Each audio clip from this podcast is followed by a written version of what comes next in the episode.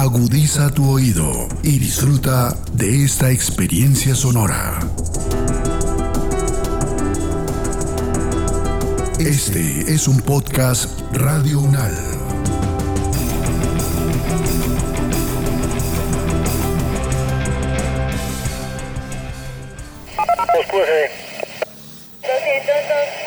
calle 44 al 2125 del apartamento 101, calle 24 carrera 74 modelo.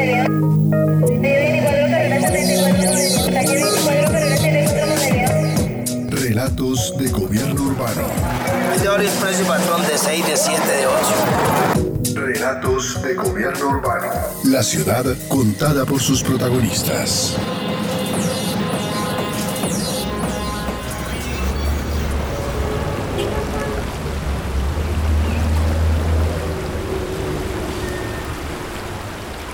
El río Tunjuelo, conocido también como Tunjuelito, se ubica al sur de Bogotá y pasa por las localidades de Sumapaz, Usme, Ciudad Bolívar, Tunjuelito, Kennedy y Bosa.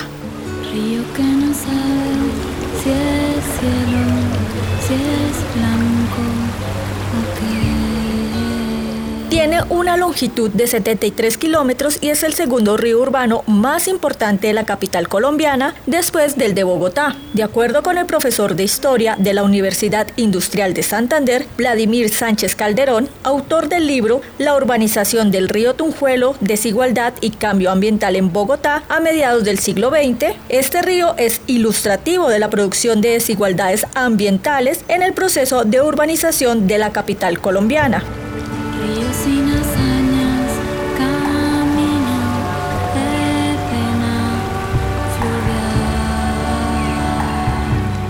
Para entender este proceso particular es necesario comprender la importancia de los ríos urbanos desde una perspectiva histórica.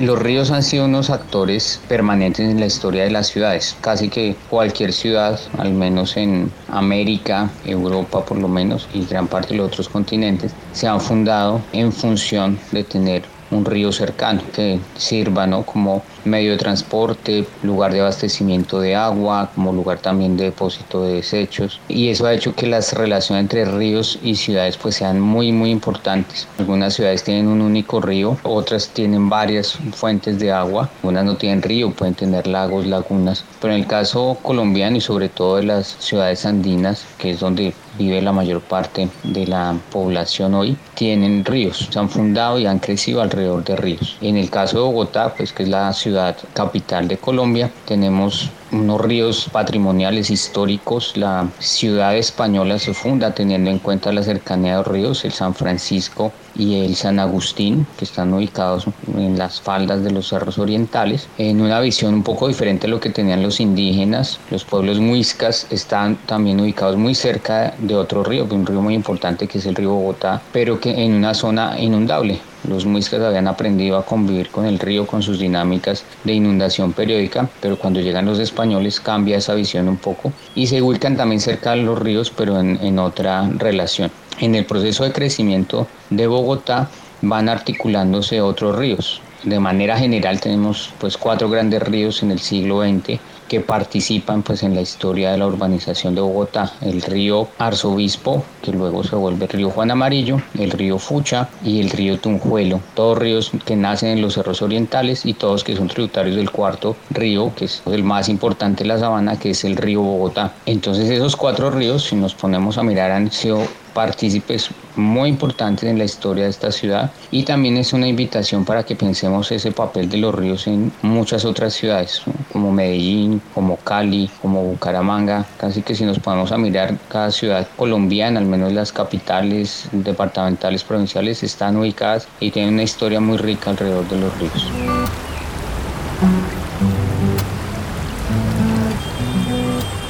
Establecimiento de industrias, abastecimiento de agua, desarrollo de actividades recreativas y vivienda para diferentes grupos socioeconómicos son algunas de las actividades que las ciudades desarrollan alrededor de sus ríos.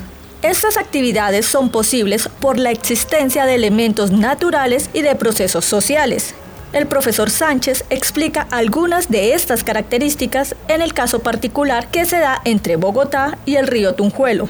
Para el análisis histórico, la relación entre los ríos y las ciudades es importante tener en cuenta que hay que cuestionar esa idea de que la ciudad es como el elemento artificial o humano y el río es como el elemento natural, porque lo que se trata es de mirar cómo realmente los dos, el río y la ciudad, se transforman mutuamente y el proceso es mucho más diverso, más complejo, pero también más interesante. Yo quiero hablar en este momento de las condiciones físicas del río Tunjuelo que influyeron en la manera en que luego se va a transformar cuando se articula con el proceso de urbanización de Bogotá. De un lado tenemos la longitud del río, es el río más largo en las cercanías de la ciudad, entonces eso es importante por la extensión de la cuenca que tiene, la mayor cuenca de drenaje, también la diferencia altitudinal entre su nacimiento casi a los 4.000 metros en la laguna de los Tunjos hasta que desemboca en la localidad de Bosa, que son más o menos un poco más de 1.200 metros. Esa diferencia altitudinal también es importante porque implica que tiene unas condiciones de pendiente y en unas zonas de la cuenca pues tiene más capacidad de, aporte, de transportar material de las partes altas a las partes bajas. También es importante señalar ciertas condiciones de cada sección de la cuenca. En la parte alta, que es digamos el nacimiento, la zona que va desde el páramo Sumapaz hasta la zona de la regadera, el río Tunjuelo estuvo influenciado por periodos glaciales a lo largo de los últimos 3 millones de años y en todo ese periodo el río al estar influenciado por esas glaciaciones ha tenido una capacidad de aportar mucho más material que los otros ríos cercanos a la ciudad y de depositarlos en la parte baja. Esa es una característica importante también. La cuenca baja comparte junto con los otros ríos de la cuenca del río Bogotá la existencia de humedales cercanos al cauce. Los humedales son cuerpos de agua que ayudan a regular el caudal de los ríos de manera que en las épocas de lluvia reciben el exceso de agua y en las épocas secas liberan el exceso que acumularon en la época lluviosa. Esos humedales van a ser importantes en el siglo XX porque sobre muchos de ellos van a construirse barrios después de ser desecados, después de ser transformados y al ser partes bajas que naturalmente se inundaban, pues van a ser zonas que se van a hacer más proclives a inundaciones.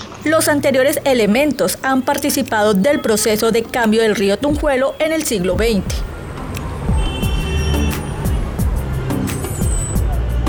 El profesor Frank Molano de la Universidad Distrital sintetiza las principales actividades y usos que la ciudad ha realizado sobre el río Tunjuelo en este periodo. La historia del ciclo hidrosocial del río Tunjuelo es la de uno de los ríos urbanos, como muchos ríos urbanos, de una alta intervención política, social y obviamente ligada al proceso de urbanización del sur de la ciudad. Todas las cuencas, la cuenca alta, la cuenca media y la cuenca baja han sido alteradas principalmente a partir de la primera mitad del siglo XX. Varios estudios así lo muestran, ¿no? Desde la construcción del embalse, la regadera para abastecer de agua a la ciudad y la modificación del río, de la corrección de la cuenca media para prevenir inundaciones en las décadas del 60, del 70, pero también de las decisiones tomadas en las décadas del 60, 70 sobre la cuenca baja de eliminación de humedales para garantizar primero la expansión urbana de los proyectos de Timmy de techo, la misma creación del parque de Timisa como un parque urbano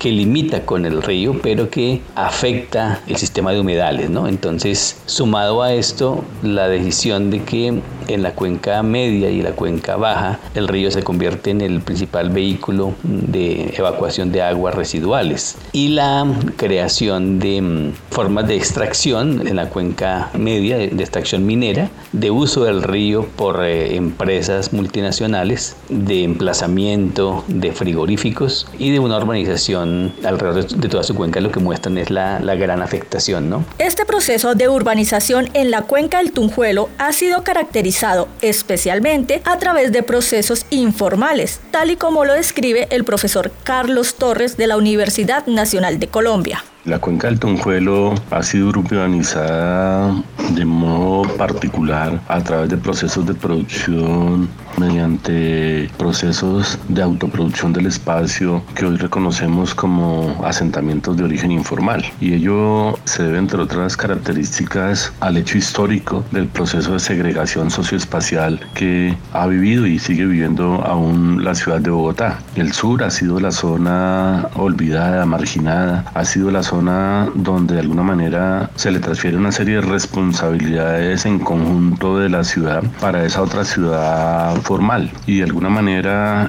la parte alta del río Tunjuelo ha sido una zona fundamentalmente vinculada con procesos extractivos de materiales para la construcción, desde arenas, gravas, hasta la producción de ladrillos, bloques, tubería y la extracción también en partes altas de la montaña de piedra, arenas y otros materiales para la construcción. El sur ha sido en esa parte alta proveedor de las condiciones específicas para la producción del resto de la ciudad. Y por otra parte, la parte baja del Tunjuelo, particularmente en las localidades de Bosa y Kennedy, históricamente han sido zonas periféricas de Bogotá en donde se ha localizado la población de más bajos ingresos, en donde ha encontrado la oportunidad de hacerse a un terreno y en ese terreno poder construir su vivienda y con el tiempo desarrollar su hábitat. Entonces no es gratuito la localización en estos territorios de la población de más bajos ingresos y la producción del espacio urbano a través de las prácticas vinculadas con la autoproducción y el desarrollo de la ciudad informal.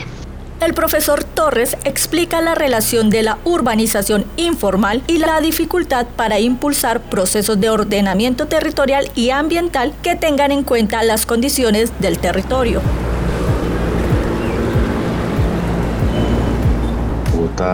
Más que ser una ciudad de bogotanos, de personas nacidas y criadas en Bogotá, es una ciudad que fundamentalmente ha sido configurada a partir de un fuerte proceso migratorio del campo a la ciudad y de las regiones a la ciudad. Migraciones vinculadas, una, con el conflicto social y armado que aún vive en nuestro país y dos, aquella población fundamentalmente de las áreas rurales y las regiones que buscan tener una oportunidad en el escenario urbano de la ciudad que les provee y les mejora las condiciones frente a los lugares de su origen. En esa perspectiva, la posibilidad de localizarse en una ciudad como Bogotá, con los altos costos que ello representa, hacen que buena parte de esta población de bajos ingresos termine situándose en los lugares más periféricos de la ciudad. Y esa periferia históricamente ha estado localizada fundamentalmente al sur de la ciudad. Y esa localización ha venido generando un proceso de estigmatización. Ser del sur representa el ser pobre, una condición en la cual la población es peligrosa, una condición en la cual la población vive de una serie de condiciones como el hurto y otras posibilidades y se genera un, escenario de estigmatización sumamente fuerte. En los años 90, mencionar que ser habitante de Ciudad Bolívar era marcar la imposibilidad de poder acceder a un escenario laboral o a un escenario incluso académico por el alto nivel de estigmatización. Hoy eso no se ha superado. El sur sigue siendo un territorio estigmatizado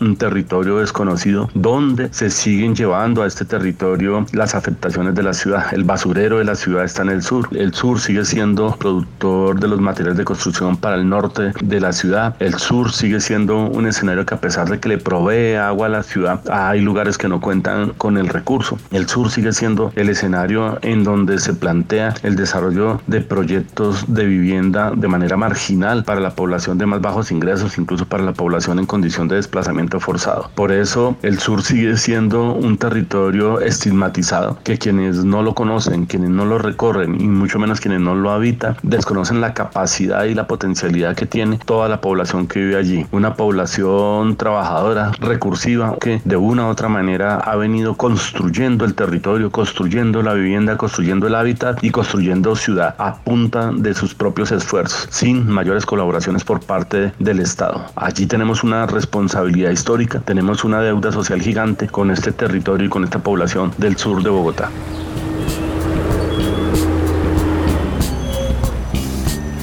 Con esta forma de poblar el Tunjuelo se han ido perdiendo elementos ecosistémicos, claves del río y su cuenca. Este deterioro es narrado por Carmen Alicia Hernández, líder ambiental del Tunjuelo, educadora ambiental y docente del Instituto de Estudios Ambientales IDEA de la Universidad Nacional de Colombia. El profesor Vladimir Sánchez en su libro escribe, el río Tunjuelo es el de mayor longitud, el de mayor variación altitudinal y el de mayor cuenca de drenaje entre los ríos que hacen parte del perímetro urbano actual de Bogotá. Esto nos permite entender dos elementos fundamentales para contestar la pregunta.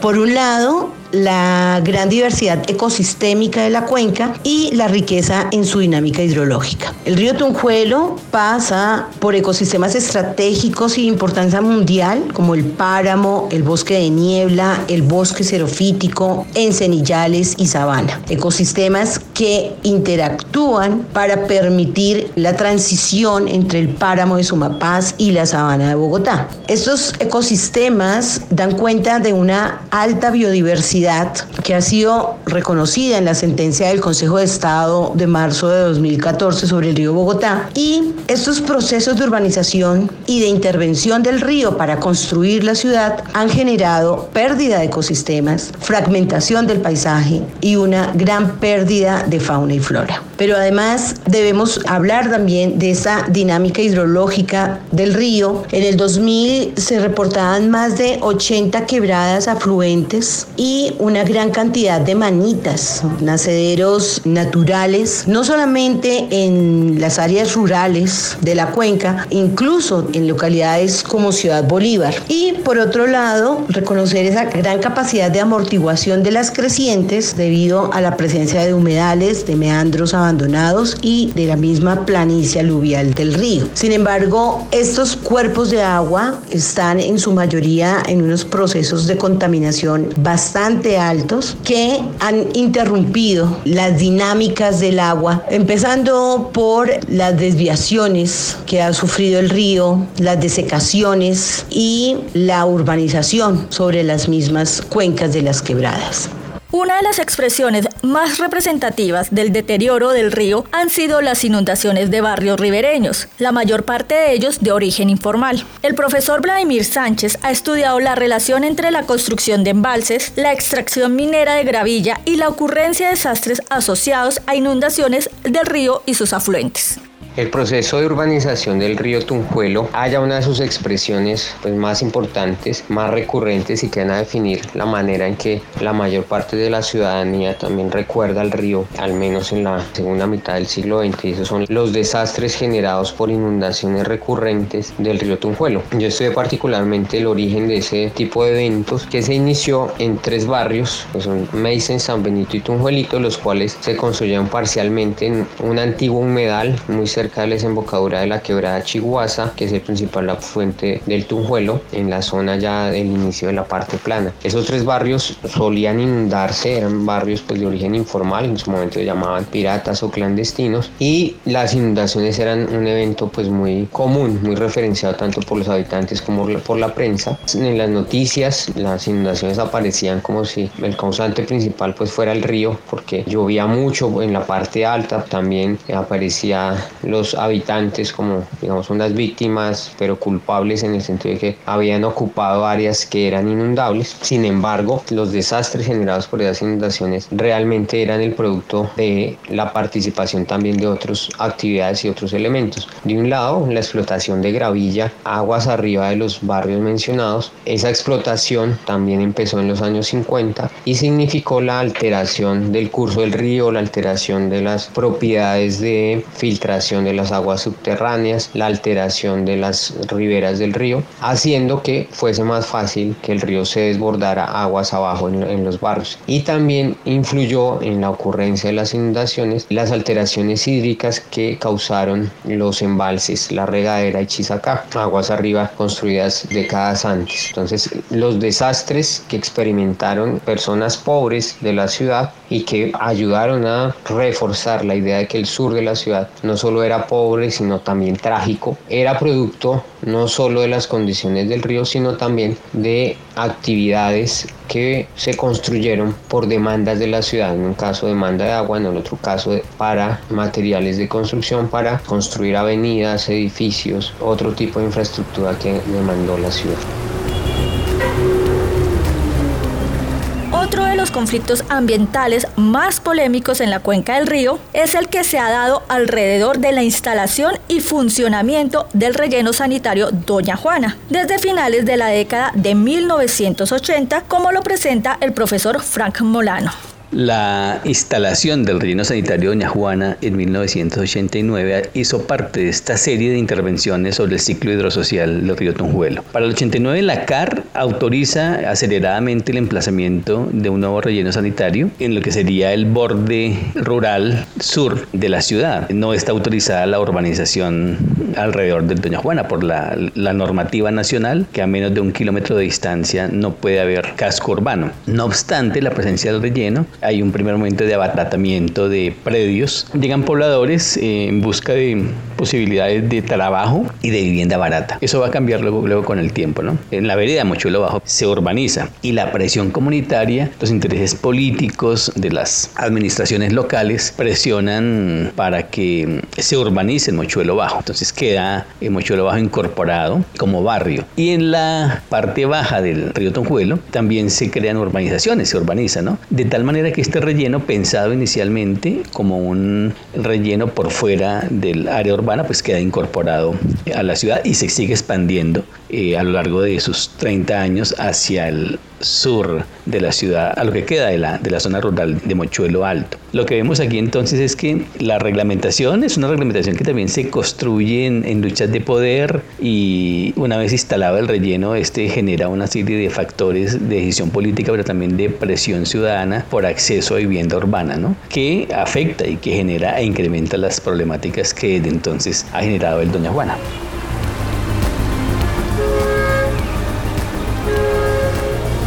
La existencia de múltiples e intensos conflictos ambientales en la cuenca del Tunjuelo han hecho necesario que se reconozca el papel fundamental que tienen en esa parte de la ciudad elementos del territorio como el río, las quebradas y los cerros, como lo expone el profesor Carlos Torres. Hoy se viene discutiendo la importancia de reconocer los derechos del territorio, los derechos del agua, los derechos de la naturaleza. Pero esa discusión es una discusión reciente que está asociada fundamentalmente a los daños que nosotros los seres humanos hemos venido haciendo sobre esta. En el caso de la ciudad de Bogotá, pues no hay mucha diferencia con lo que sucede en otros lugares del país. En la zona suroriental y suroccidental donde se encuentra el río Tunjuelo, si bien es una zona que tiene unas características de cierto nivel de aridez por ser zonas agrológicas 3 y 4, de alguna manera sí hay fuentes de agua y hay un tipo de vegetación como lo que sucede hoy en Cerro Seco, subxerofítica, que no han sido reconocidas sino de manera tardía. En esa perspectiva, el territorio no se ha ordenado en torno a las características que este tiene, en torno al agua, en torno a los elementos de protección ambiental, en torno a las características fisiográficas y geomorfológicas que tiene el territorio, sino que el territorio se ha venido ocupando en la medida de las posibilidades que la gente ha venido asumiendo a partir de tener la posibilidad de tener un terreno y en ese terreno edificar su, vivienda. Allí no hay un proceso previo de exploración, allí no hay un proceso previo de organización, allí no hay un proceso previo de planificación del territorio en la mayoría de los casos que permita de alguna manera reconocerle estas características y por lo tanto respetarle las características que no deben afectar el territorio. Por ello, hoy parte de este territorio del Tunjuelo está fuertemente afectado por una serie de impactos ambientales generados no solamente por la minería, sino también por lo que representan todo el tema de los vertimientos que se hacen sobre este. Vertimientos que incluso inician en el origen del río Tunjuelo con la zona rural de Usme, donde los papicultores que arriendan terrenos allí y con el uso indiscriminado de herbicidas, pesticidas y otra serie de agroquímicos han venido contaminando el río prácticamente desde su nacimiento.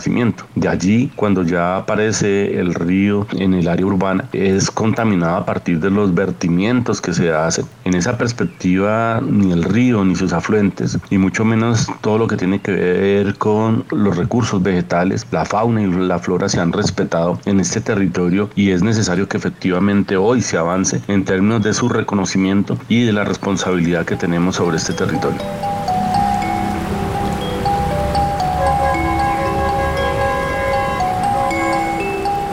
Pero las relaciones entre el río y la ciudad no se pueden reducir a la tragedia, pues también hay nexos muy importantes entre lo urbano y lo rural a través de su cuenca. Así lo señala la profesora Dolly Palacios de la Universidad Externado de Colombia. La relación campo-ciudad en el río Tunjuelo está marcada por una historia de larga data compleja, muy compleja, que puede ser incluso ubicada desde la creación o desde la construcción de la primera ciudad colonial. Sin embargo, quiero centrarme en la relación mediada por el agua, donde la ciudad desde el siglo XX se ha apropiado de la corriente para crear embalses, de las rondas para apropiar material para la construcción, lo que ha sido las laderas para situar el basurero relleno sanitario Doña Juana y todo lo que ha sido la expansión urbana, que en particular la expansión informal en Ciudad Bolívar o lo que hoy conocemos como Ciudad Bolívar y Usme, las localidades han empezado a demandar altamente el agua que las mismas entidades e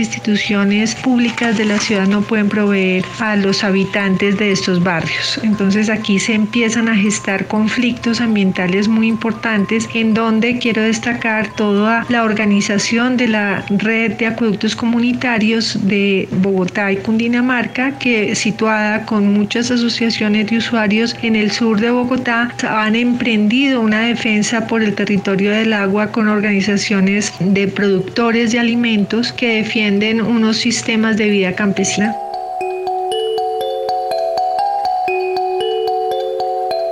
En la búsqueda por la construcción de esos futuros posibles para el Tunjuelo y sus habitantes, la profesora Carmen Alicia Hernández respondió al cuestionamiento. ¿Cuáles son los elementos ecosistémicos y sociales más importantes que aún quedan y que pueden jugar un papel importante en el futuro de la cuenca?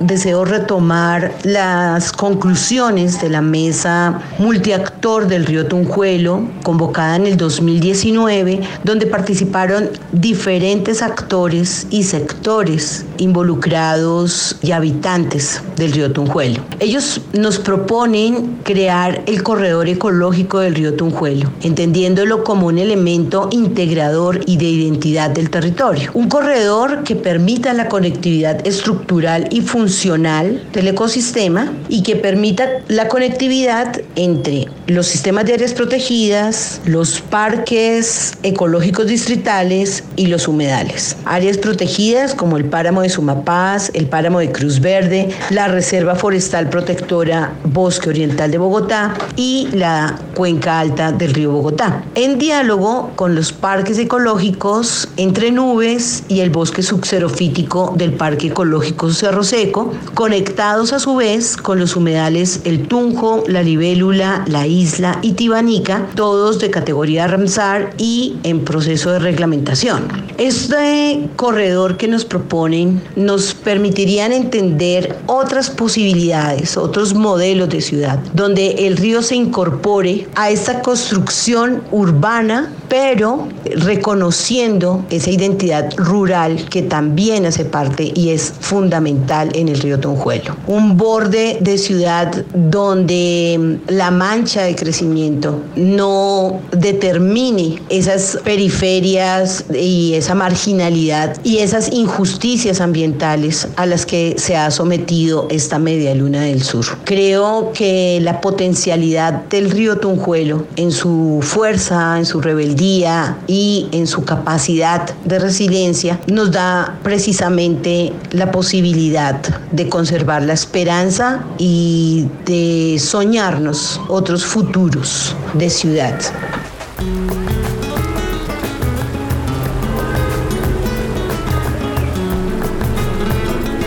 La profesora Dolly Palacios también resalta que los habitantes de estos sectores han cumplido un papel fundamental en la construcción de una nueva gobernanza del territorio y el relacionamiento con el río.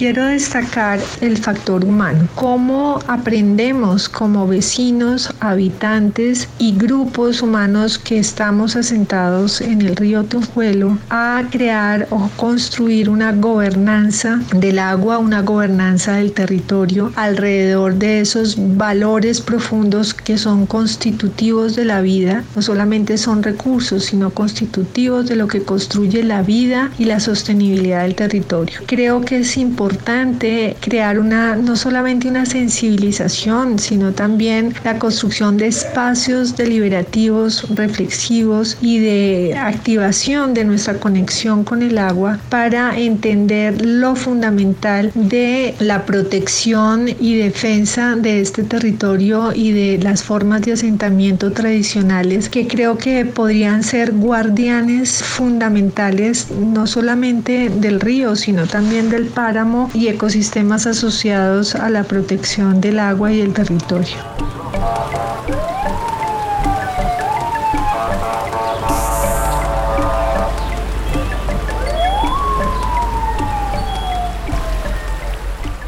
La forma en que el río Tunjuelo se ha articulado con Bogotá indica que las transformaciones experimentadas por el río y su cuenca han sido mayormente negativas. Desastres, contaminación, urbanización informal y desconocimiento de la ruralidad. Sin embargo, la resiliencia del río y de sus pobladores señalan que ese no es un destino inevitable. Es posible y necesario desarrollar una forma diferente de ordenar el territorio, en la cual el río y el agua sean los ejes centrales.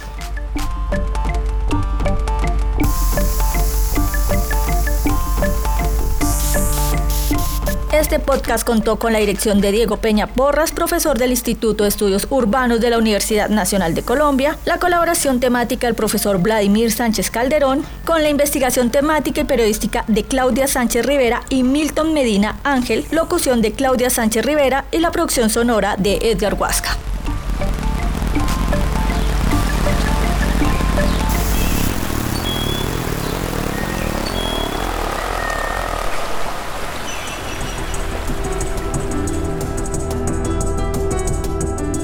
Las opiniones aquí expresadas son de entera responsabilidad de sus autores y solo comprometen a los realizadores de este podcast. No representan necesariamente el pensamiento de Radio UNAL ni la posición oficial de la universidad.